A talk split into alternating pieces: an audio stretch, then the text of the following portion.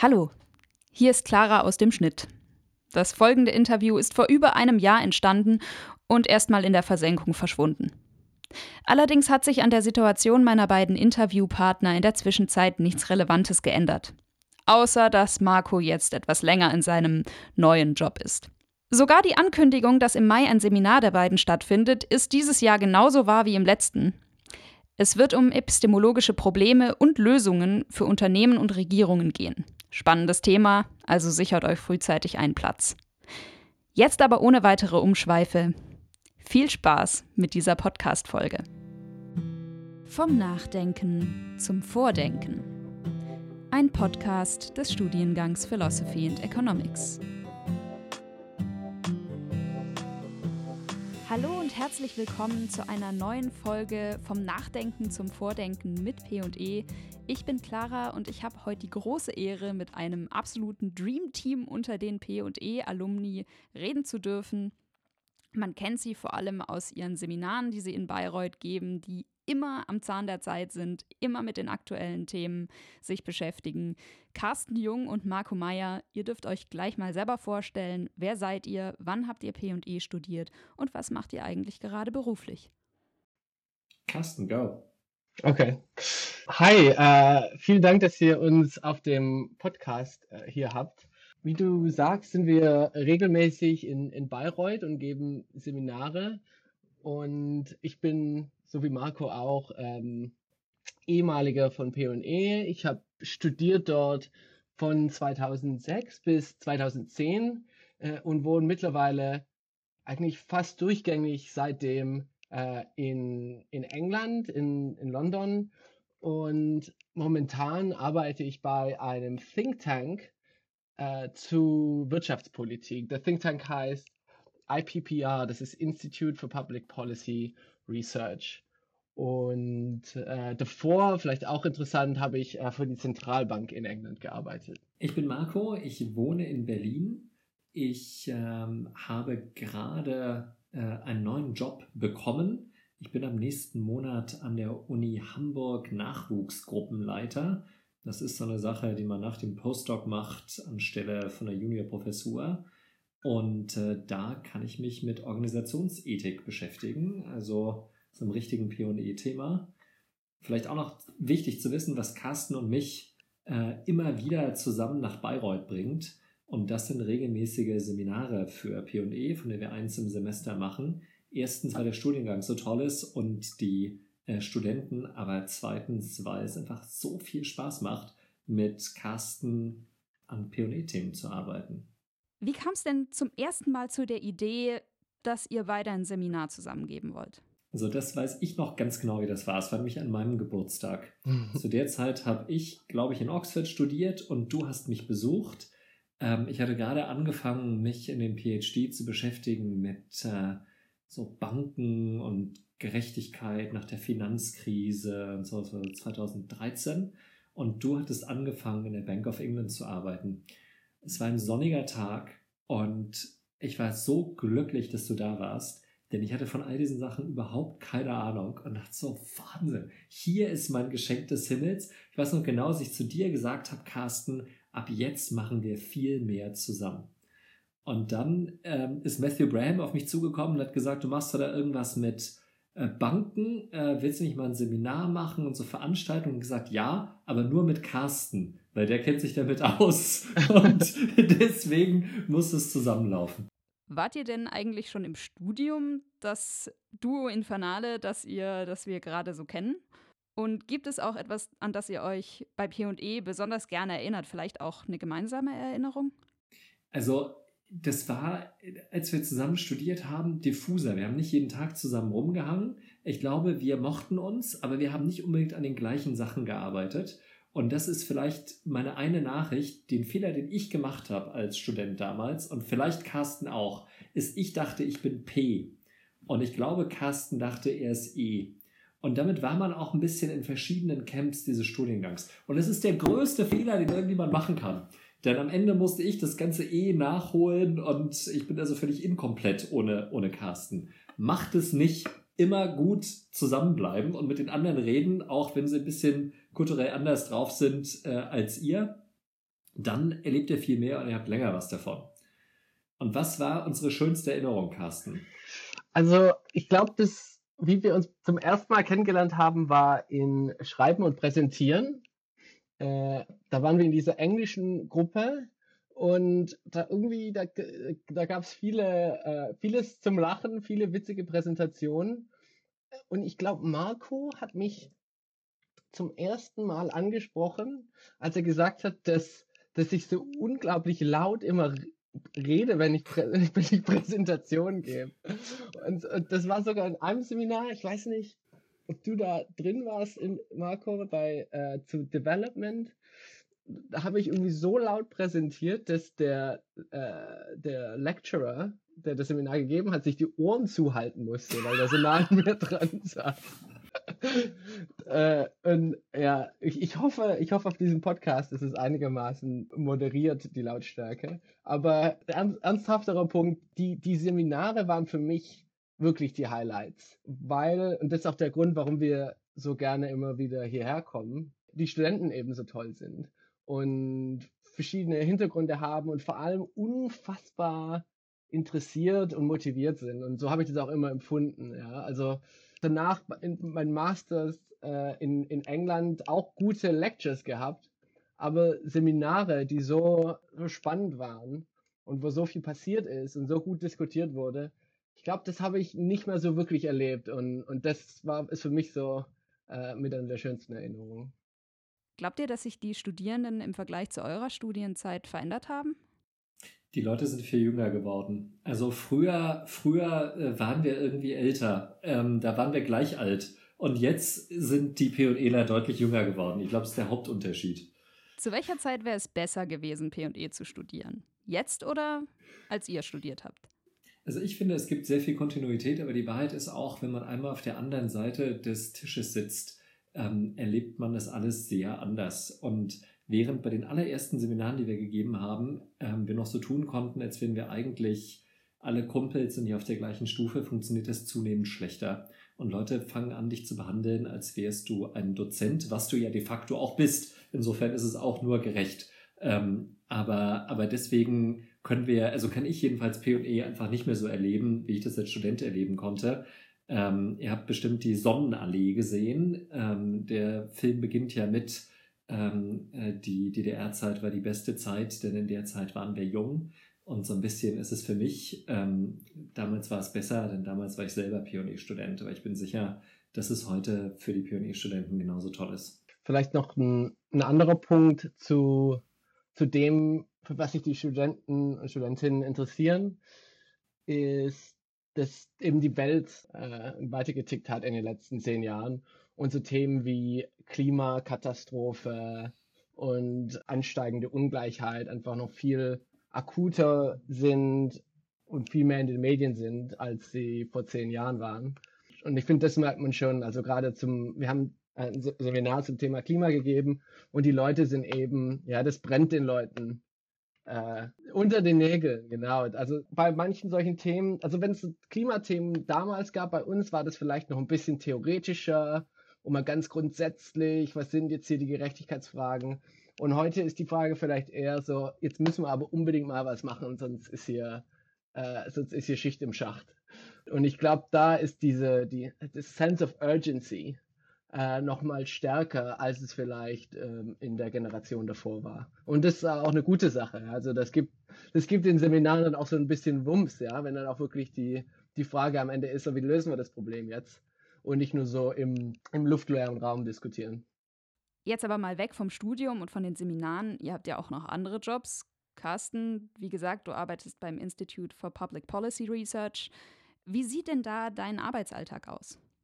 Ja, also vielleicht sollte ich kurz noch einen Schritt zurücknehmen und erklären, so was macht denn eigentlich so ein Think Tank? Und zwar ist unser, unser Haupt, Hauptgeschäft ist, Vorschläge zu machen für Politikmaßnahmen. Also zum Beispiel jetzt in England soll das Arbeitslosengeld reformiert werden? Ist das Arbeitslosengeld zu hoch? Äh, was sind da Konditionen, die es dazu geben muss?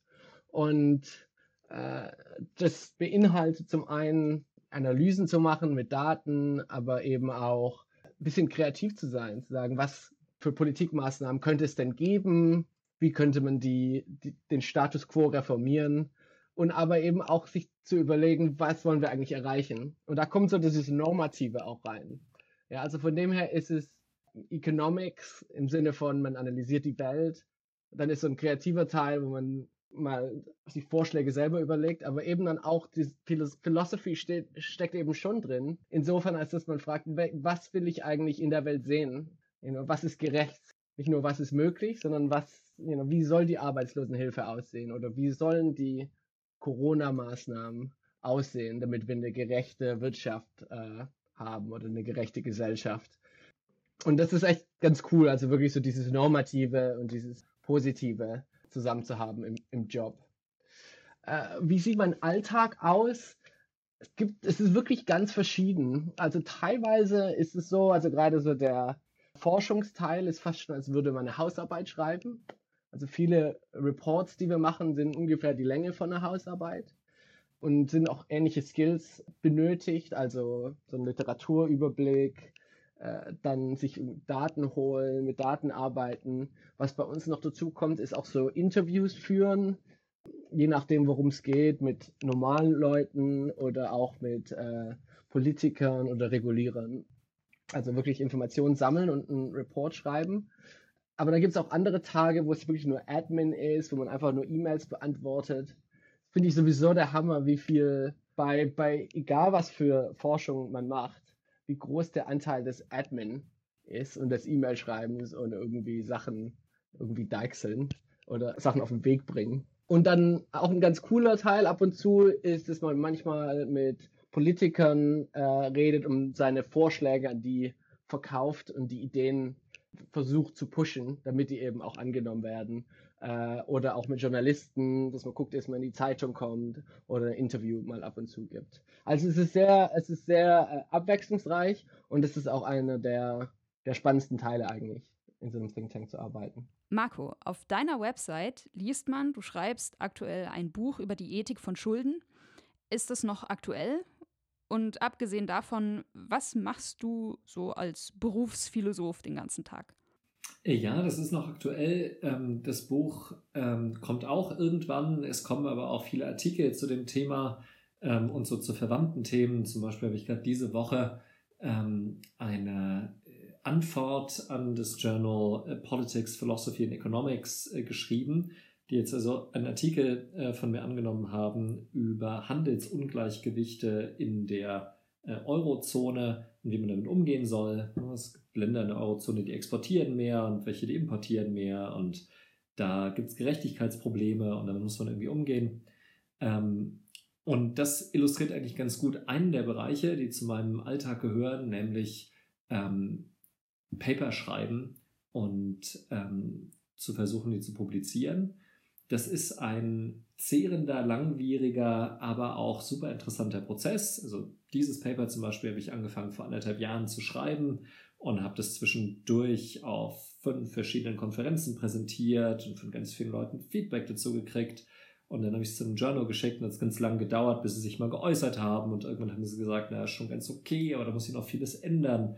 Musste ich viele Änderungen machen. Und jetzt musste ich eine letzte Runde von Änderungen machen. Und das ist ein ganz wesentlicher Teil von, von der Arbeit ähm, in der Phase zwischen Professur und, und PhD. Man sucht sich seine eigenen Forschungsthemen und man ist da erstmal sehr auf sich allein gestellt, was zu finden, was interessant ist und muss es dann irgendwie alleine äh, bearbeiten und auf den Weg bringen. Und das kann ganz, ganz befriedigend sein, aber es kann auch sehr herausfordernd und manchmal einsam sein. Es gibt viele andere Teile dieses Jobs, ähm, die, die beiden anderen großen Bereiche sind genau wie bei Carsten Verwaltung. Das wird man irgendwo los ähm, und unterrichten.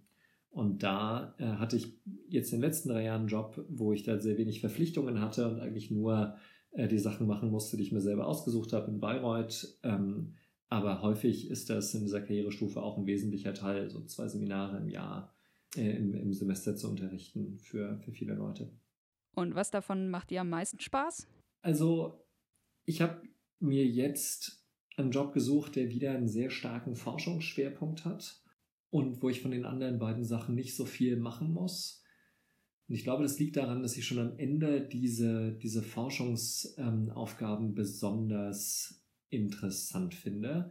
Ähm, gerade unterrichten macht mir aber auch viel Spaß. Wie allen anderen macht auch mir Atmen nicht so viel Spaß.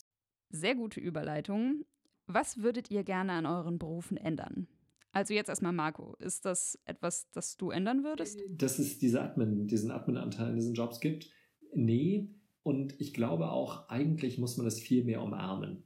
Denn was hier in Wirklichkeit passiert, sind solche Dinge wie, man versucht Leute davon zu überzeugen, ziemlich große Geldbeträge zu geben, ähm, um, um Forschung zu machen. Das ist, was ich viel tue. Ich versuche Leute zu überzeugen, irgendein Budget bereitzustellen, damit Seminare stattfinden können oder ähm, ich Leute anstellen kann oder Gott weiß was. Und ich finde, es ist auch völlig berechtigt, dass wenn so eine Gesellschaft für sowas Geld ausgibt, man sich ein bisschen Mühe gibt, ihr zu erklären, warum das wichtig ist. Ähm, und genauso ist viel Admin mit anderen Leuten zu kooperieren, Sachen gemeinsam zu organisieren und so. Und das sind alles Dinge, die, die am Ende auch sinnvoll sind. Und insofern, Carsten, ich denke, die Administration sollen wir auch umarmen. Also ich meditiere jeden Morgen für so 20 Minuten und versuche jeden Tag meine Liebe für Admin weiterzuentwickeln. Ja. Äh, also ich, ich, ich stelle mir das so vor, wie so ein äh, leuchtendes, äh, leuchtende Schrift vor meinen Augen. Äh, und ich glaube, so langsam I'm coming round to it, ja, so langsam. Aber zu deiner Frage, sorry, was war die Frage? Äh, was du ändern würdest. Was ich ändern würde. Ich habe quasi gerade was geändert. Ich bin von einem sehr äh, relativ gut bezahlten Zentralbankjob bin ich in, in einen weniger gut bezahlten, 30 Prozent weniger gut bezahlten Think Tank Job gegangen. Und bin jetzt eigentlich ganz glücklich. Äh, ich, ich finde, ich habe einen total geilen Fortschritt gemacht. Weil der Unterschied ist, dass ich mehr zu Sachen arbeite, die ich das Gefühl habe, haben einen Impact auf das Leben von, von, von Menschen. Und das war mir so das Wichtige. Das hat mir so ein bisschen gefehlt äh, in meinem alten Job, wo das Thema auch sehr wichtig war, aber es war halt sehr technokratisch und ein bisschen abstrakt. Und jetzt mache ich eben mehr zu ja, Sachen wie Corona-Maßnahmen und versucht da Ideen zu entwickeln, wie man die Rettung besser machen kann. Das wird natürlich oft nicht umgesetzt, aber äh, ist, ja, trägt halt zum größeren Gut äh, bei. Und das war mir schon, das war mir schon wichtig. Das war so die eine Sache, die mir in meinem alten Job so ein bisschen gefehlt hat. Und in deinem neuen Job? Also ich weiß nicht, ob mir unbedingt was fehlt jetzt, aber ich glaube, ein ganz wichtiger Punkt ist schon so die, die Umgebung, die, die Mitarbeiter, die, Leut, die Leute, mit denen man zusammenarbeitet. Das ist natürlich wieder so eine äh, super äh, Verbindung zu den Seminaren mit Marco. Wir würden das ja nie machen, wenn wir nicht uns so gegenseitig so anfeuern würden.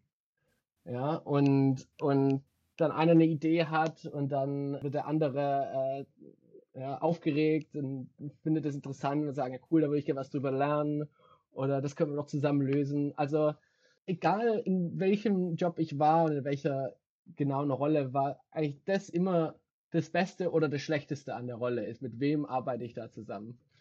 Manchmal, äh, also auch jetzt arbeite ich auch alleine und das ist dann, wie gesagt, wieder wie so eine Hausarbeit schreiben. Aber die Highlights sind eigentlich immer, wenn man geile Kollegen hat. Und ich glaube, das ist auch der, der Moment, wenn man wechseln sollte, wenn man denkt, eigentlich bin ich nicht so inspiriert von meinen Kollegen. Gut, also nicht gehen, wenn es am schönsten ist, sondern wenn es vielleicht nicht mehr so schön wird. Aber jetzt erstmal wieder weg vom aktuellen Job und ähm, mhm. zurück zur Berufswahl. Wusstet ihr denn eigentlich schon immer, wo ihr beruflich hin wollt? Also irgendwie ja und irgendwie nein. So das Ja ist, dass ich so einen, es, es gibt so einen Moment, wo ich beschlossen habe, ich möchte Philosoph werden. Und da war ich 16. Und dann habe ich eigentlich so für ein Jahrzehnt einfach nichts anderes gemacht, als irgendwie mich in diese Richtung zu bewegen, mit, mit einiger äh, Engstirnigkeit. Äh, und, und das, das ist sozusagen konstant geblieben und irgendwie habe ich, das, habe ich das verfolgt. Das hat mir geholfen, an diesem Ziel zu arbeiten. Der Nachteil war, dass ich mich sehr mit der Meinung aufgehalten habe, das wäre das einzige Interessante, was es in der Welt zu tun gibt, was einfach überhaupt nicht stimmt. Die Wahrheit ist, es gibt einfach so viele interessante Sachen in der Uni und außerhalb der Uni und so weiter und so fort. Und man muss äh, für all diese Sachen offen sein. Also eigentlich ist die nützliche Sache einerseits ein relativ langfristiges Ziel zu verfolgen und äh, andererseits die, sich jedes Jahr zu fragen, ist das immer noch das richtige Ziel oder will ich ein anderes langfristiges Ziel? Also für, für mich war das sehr ähnlich.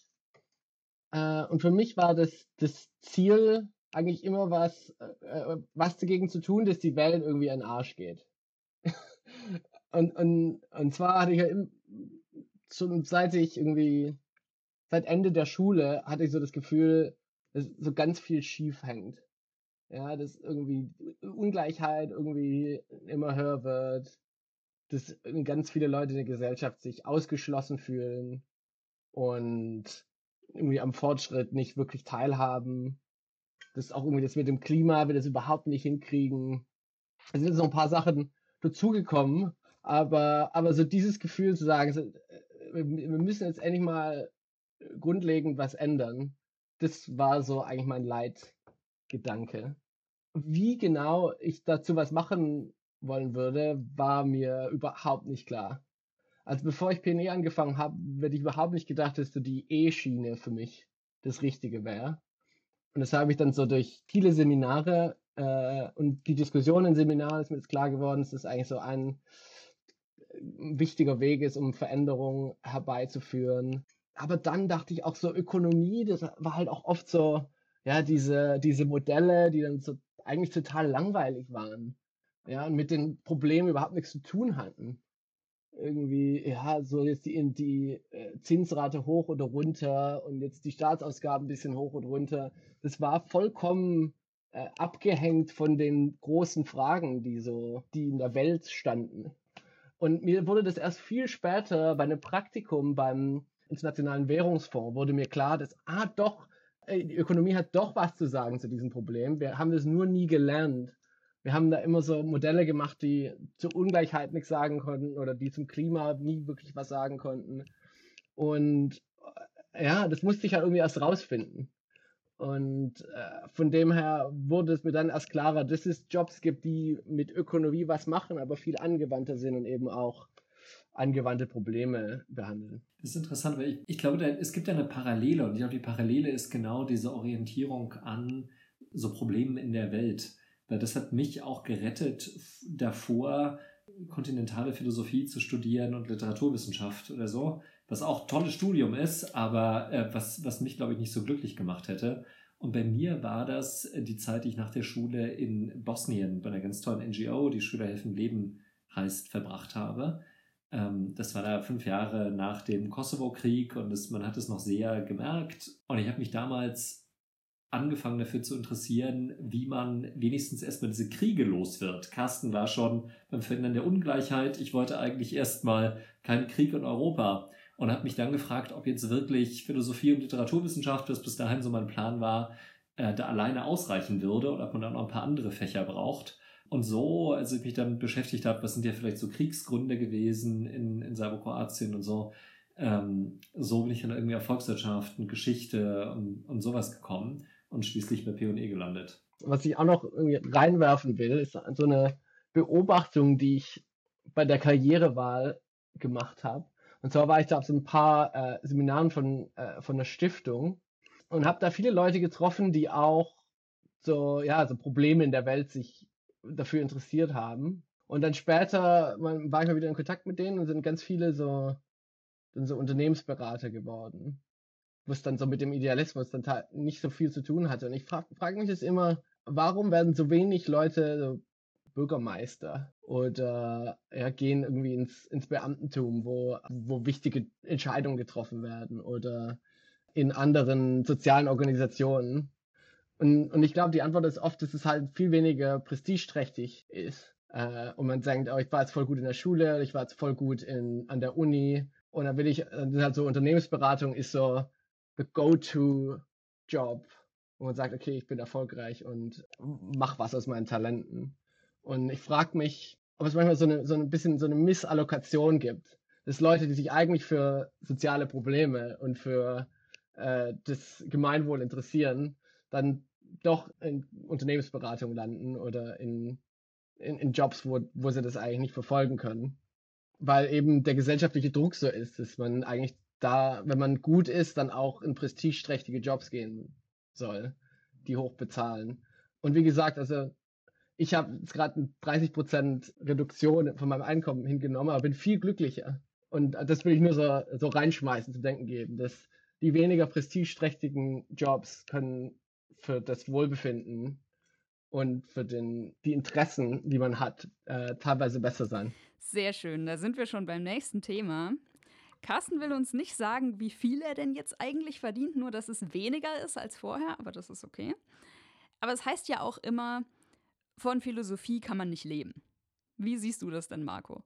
Also, was so Gehälter im, äh, an der Uni sind, äh, ist wahnsinnig transparent. Das kann man sich ähm, in so öffentlichen Dienstgehaltsrechnern sofort angucken.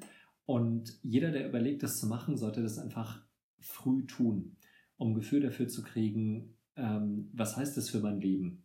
Und ich habe das äh, gemacht, als ich Pionier studiert habe. Und ich bin zu dem Ergebnis gekommen, das ist prima. Das ist eigentlich genau die Art von Gehalt, äh, die ich brauche, um völlig entspannt durch mein Leben gehen zu können, ähm, eine Familie haben zu können und diese Forschung machen zu äh, können. Und ich brauche nicht äh, mehr Geld zum Leben und es ist großartig. Ich glaube, wenn man sich das mal klar gemacht hat, dann kann man diesen, diesen Teil seiner Ziele so, so erledigen. Also es ist keine Art, um, um reich zu werden, aber es ist großartig, wenn das nicht sein wichtigstes Ziel im Leben ist. Welche Fähigkeiten müsste denn jemand mitbringen, der so eure berufliche Laufbahn anstrebt? Bei Marco wissen wir schon, man muss ein bisschen genügsam sein. Was denn noch? Das Erste, was mir einfällt, ist, dass gerade bei diesen, bei diesen Uni-Jobs, und ich glaube, das gilt im gleichen Maße für das, was Carsten äh, macht, man genau das davon kriegt, was man will. Und das kann, ähm, das kann wirklich gut und schlecht sein. Also es ist wahnsinnig viel Freiheit, gerade in dieser Schiene in der Uni, die ich da jetzt für mich gefunden habe. Es gibt absolut niemanden, der mein Vorgesetzter ist oder fragt, ob ich heute Morgen aufgestanden bin oder ob ich Videospiele gespielt habe oder an einem Paper gearbeitet habe oder so. Äh, und es gibt frühestens in fünf Jahren wieder ein Signal, ob das jetzt gereicht hat für die nächste Karrierestufe. Also wirklich brutal äh, wenig ähm, äh, Guidance in, in dieser Hinsicht. Und das heißt halt, man kann damit aber auch wirklich alles tun, was man will. Ähm, und die Fähigkeit, daraus was zu machen, statt davon irgendwie ganz überfordert zu sein, das ist, glaube ich, das Allerwichtigste. Wir hatten ja hier auch schon Professor Fink im Podcast und äh, der hat gesagt, dass man in der Akademie ein ziemlich dickes Fell braucht, um mit den ganzen Zurückweisungen klarzukommen. Wie hast du das denn erlebt? Äh, das stimmt. Also man braucht ein, ein wirklich dickes Fell und gleichzeitig kultiviert aber auch in diesen Jobs zu sein, dieses dicke Fell. Also da würde ich mir keine Sorgen machen. Man merkt, das teilt man mit allen. Alle haben diese Herausforderungen und akademische Karrieren sind zwar schwierig, aber sie sind am Ende auch wieder planbarer, als es vielleicht manchmal den Anschein hat von, von so dem Bachelor aus. Ähm, und es gibt auch immer wieder viele Stellen, an denen man sich nochmal fragen kann, will ich das jetzt wirklich oder lieber was anderes? Also ja, braucht man irgendwie, aber macht euch keine Sorgen, das kriegt ihr auch. Auf meiner Seite, was, was sollte man mitbringen? Ich würde sagen, also gerade für so diesen Policy-Job, also ich habe ja bei der Zentralbank hatte ich einen Policy-Job und, und jetzt äh, auch wieder in der, mehr äh, näher an der Politik. Und in beiden Jobs würde ich sagen, sind die zwei Sachen, die man braucht. Einmal gut mit Daten umgehen können.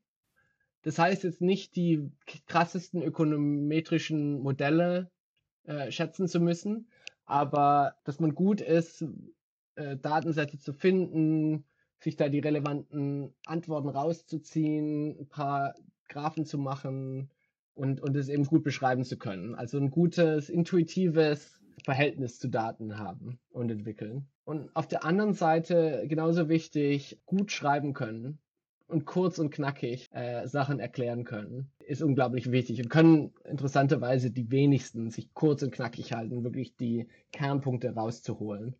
Also das waren immer die Sachen, die mir am, am meisten geholfen haben. Ich würde vielleicht sagen, für Leute, die sich für so Policy-Jobs interessieren, ich glaube, es ist einfacher von so einer quantitativen Schiene in eine weniger quantitative Schiene zu gehen als andersrum, weil man eben einfach dieses Gefühl für Daten braucht und weil man die Beschreibungsfähigkeit auch braucht, in, wenn man in quantitativen Jobs ist. Also ähm, sich da so ein bisschen üben, äh, in Hausarbeiten, in Jobs und so ein bisschen mit quantitativen Sachen umgehen zu können, äh, ist, glaube ich, sehr wichtig. Und auch je mehr Tools man äh, da beherrschen kann, desto besser ist man, glaube ich, qualifiziert für solche ökonomischen Jobs. Vielleicht dazu eine, äh, ein, eine Sache, die Carsten weniger gut äh, empfunden haben wird bei, bei P&E als ich. Ich hatte so ein David Ricardo-Gefühl. Ich dachte, okay, ich bin einfach nicht am besten in Ökonomie und deswegen spezialisiere ich mich auf Philosophie und ich lasse diese ganze Ökonomie-Sache äh, außen vor. Das ist total idiotisch.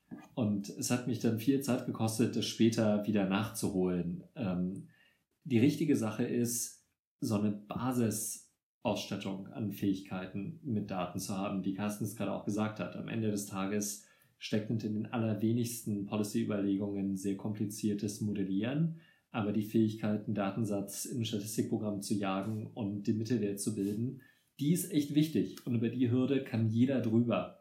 Und das sollte man so früh machen, wie es geht. Neues Thema. Carsten, du lebst und arbeitest ja in London. Jetzt ist der Brexit da. Was bedeutet das für dich und dein Leben und Arbeiten? Und was bedeutet das für Leute, die vielleicht mal in Großbritannien arbeiten oder einen Master machen wollen? Für mich bedeutet es erstmal recht wenig, weil ich eine äh, permanente Aufenthaltsgenehmigung habe. Also ich kann ganz normal weiterarbeiten. Und ich kenne den Deal ehrlich gesagt noch nicht gut genug, um zu sagen, wie einfach oder schwer das für die Arbeit sein wird. Ich vermute, dass es immer noch relativ einfach sein wird, weil England und London total von der europäischen Integration lebt und von dem Arbeitsmarkt in Europa profitiert. Also ich, ich denke, wenn, wenn Leute sich dafür interessieren, wird es da bestimmt Möglichkeit geben, das weiter, weiter. Ähm, beim Master äh, bleibt gleich noch abzuwarten, wie weit sich die Studiengebühren verändern werden. Äh, das ist eine wirkliche Möglichkeit, dass die hochgehen. Die waren ja schon immer recht teuer äh, in England, äh, aber waren in, für EU-Bürger gleich wie für Engländer. Äh, und das kann sich jetzt eben ändern. Also das kann, glaube ich, so die Kalkulation vielleicht nochmal ein bisschen ändern und dann vielleicht die Balance tippen, in einem EU-Land ein Master zu machen. Und was ist so eure generelle Meinung zum Brexit? So einfach aus historischer Perspektive ist das alles tragisch. Ja? Die Hauptsache dieser ganzen Europäischen Union war mal ähm, zurück zu Krieg und Frieden, kein, kein Krieg mehr in Europa und das ist ja auch der Teil des europäischen Projekts, den die Briten nie so, nie so wichtig gefunden haben oder nie so ernst genommen haben, wie wir das vielleicht in Deutschland getan haben. Ich glaube, schon in dieser Hinsicht ist das, ist das nicht gut, wenn, wenn aus der Europäischen Union Länder austreten. Wirtschaftlich ist es eine, schlechte Nachricht für, für Großbritannien und die Sache ist ganz unnötig. Historisch nach vorne geguckt, hoffen wir einfach in 20 Jahren haben wir diesen Fehler wieder korrigiert ist es natürlich ein sozioökonomisches Gerechtigkeitsproblem, äh, was dahinter steht, wo viele Leute in England, vor allem auf dem Land und außerhalb Londons, äh, sich abgehängt fühlen und äh, die Lebensqualität sich verschlechtert hat äh, in den letzten 10 bis 20 Jahren. Also das ist schon, ich weiß nicht, ob du den gleichen Eindruck hattest, Marco, aber man sieht das auch wirklich, wenn man so ein bisschen im Land rumreist äh, man kommt an manche äh, Städte und denkt so, was? Was ist denn hier passiert? Ja? Kaputte äh, äh, High Streets, wie man hier sagt, also Hauptstraßen, wo, wo früher Geschäfte waren und so. Ähm, teilweise sieht man es den Leuten an, dass wirklich äh, hohe Armutsquoten sind. Und das sind eben oft die Gegenden, die für Brexit gewählt haben. Und es ist wirklich schockierend. Und ähm, ich sehe es vor allem durch diesen Blickwinkel. Ja, ich erwarte dann von Leuten, die seit wo seit 10 bis 20 Jahren die Realeinkommen runtergegangen sind, erwarte ich jetzt nicht, dass sie sagen, okay, ja, die, der Single Market ist irgendwie das der heilige Gral. Ich habe jetzt da nicht so brutal starke Gefühle gegen Brexit, weil ich eben verstehe, warum Leute sich so entschieden haben und das ist eben eine Gerechtigkeitsfrage, die wir, die wir lösen müssen, wenn wir, wie Marco sagt, in 20 Jahren wollen, dass die UK wieder drin ist. Ja, dann mal ran mit dem Think Tank. Ja, wir tun unser Bestes. Ja, und natürlich auch äh, unsere Bayreuth-Seminare haben wir wieder äh, viel, äh, vieles mitgenommen. Und jetzt müssen wir nur noch schaffen, das, äh, das umzusetzen und äh, die, die äh, Politiker und andere Entscheidungsträger davon zu überzeugen. Aber ja, das ist alles Sieht alles ganz gut aus momentan, ja. Ja, wir sind jetzt schon bei der letzten Frage für heute. Was ist denn euer Blick auf die Zukunft? Welche Projekte stehen für euch an? Also mein Plan für die Zukunft in diesem neuen Projekt ist herauszufinden, wie man dafür sorgen kann, dass Organisationen weniger unethische Sachen machen, weil sie nicht die Informationen gesammelt haben, die sie gebraucht hätten, um bessere Entscheidungen zu treffen. Zum Beispiel solche Organisationen wie Johnson Johnson, die letztes Jahr eine hohe Strafe zahlen mussten, weil sie künstliche Hüftgelenke verkauft haben, die zu Blutvergiftung geführt haben. Ähm, und die Strafe mussten sie am Ende zahlen, weil, äh, also nicht, weil diese Hüftgelenke diese schlechte Eigenschaft hatten, dass die Hüftgelenke sind durch den regulatorischen Prozess gegangen und waren also zugelassen, sondern weil sie nicht genug getan haben, um ähm, die Fehler in diesem Produkt ausfindig zu machen. Das ging für zehn Jahre ähm, und sie hätten viel schneller rauskriegen können, dass es hier ein Problem gibt, aber haben das nicht gemacht. Und diesen Typ von Problem gibt es ziemlich häufig, dass Informationen einfach nicht von, von Organisationen gesammelt werden oder dass es die Informationen irgendwo in der Organisation gibt, aber sie nicht zu den richtigen Leuten kommt, weil Leute sich nicht trauen, es zu sagen oder weil sie Anreize haben, es nicht zu sagen. Und dagegen müssen wir unbedingt was machen. Und darum geht es in diesem Forschungsprojekt. Eine der großen Fragen in, in Großbritannien wie in Deutschland ist äh, die Frage, wie wir die, den Wiederaufbau nach der, nach der Krise, nach der Corona-Krise äh, bewältigen. Also wie können wir die Wirtschaft wieder ankurbeln äh, und viele Jobs, die jetzt verloren wurden, wie können wir die zurückbringen. Und ich arbeite da gerade an einem Projekt dazu, wie wir, was für Staatsinvestitionen wir brauchen, damit wir neue Sektoren ankurbeln, die klimafreundlich sind und die sozial verträglich sind. Und dann zweitens machen wir so eine ganz äh, detaillierte statistische Analyse dazu, was für Skills wir brauchen äh, und was für, wie wir die Leute weiterbilden müssen, damit sie diese Jobs äh, erfüllen können. Also es ist ein richtig cooles Projekt, weil es eben darum geht, was sind die Arbeitsplätze der Zukunft und was muss die Politik machen, äh, damit die auch generiert werden vom, vom öffentlichen, aber hauptsächlich vom Privatsektor. Also das ist wieder so ein spannendes Projekt zu äh, Politikdesign, statistische Analyse, aber eben auch Kreativität und und ja, da, da freue ich mich drauf, aber natürlich mehr als alles andere freue ich mich auf unser Seminar im Mai äh, in Bayreuth. Das wird der Knaller und vielleicht wird es ja auch wieder in Fleisch und Blut äh, stattfinden, äh, im, im, GW, im GW2. Dann hoffentlich bis ganz bald in Bayreuth und vielen Dank für das Interview. Danke. Vielen Dank, es hat sehr viel Spaß gemacht. Ja, war super. Dieser Podcast wird gestaltet vom P&E Förderverein. Vielen Dank fürs Zuhören. Lust auf mehr? Besucht uns bei Instagram, Facebook oder direkt auf der Fördervereins-Website. Ihr wollt InterviewpartnerInnen vorschlagen? Schreibt sie in unsere Airtable. Der Link dazu steht in den Show Notes. Hoffentlich regen euch unsere Gespräche mit der PE-Familie zum Nachdenken oder auch zum Vordenken an. Wir hören uns hoffentlich in der nächsten Folge wieder. Bis bald!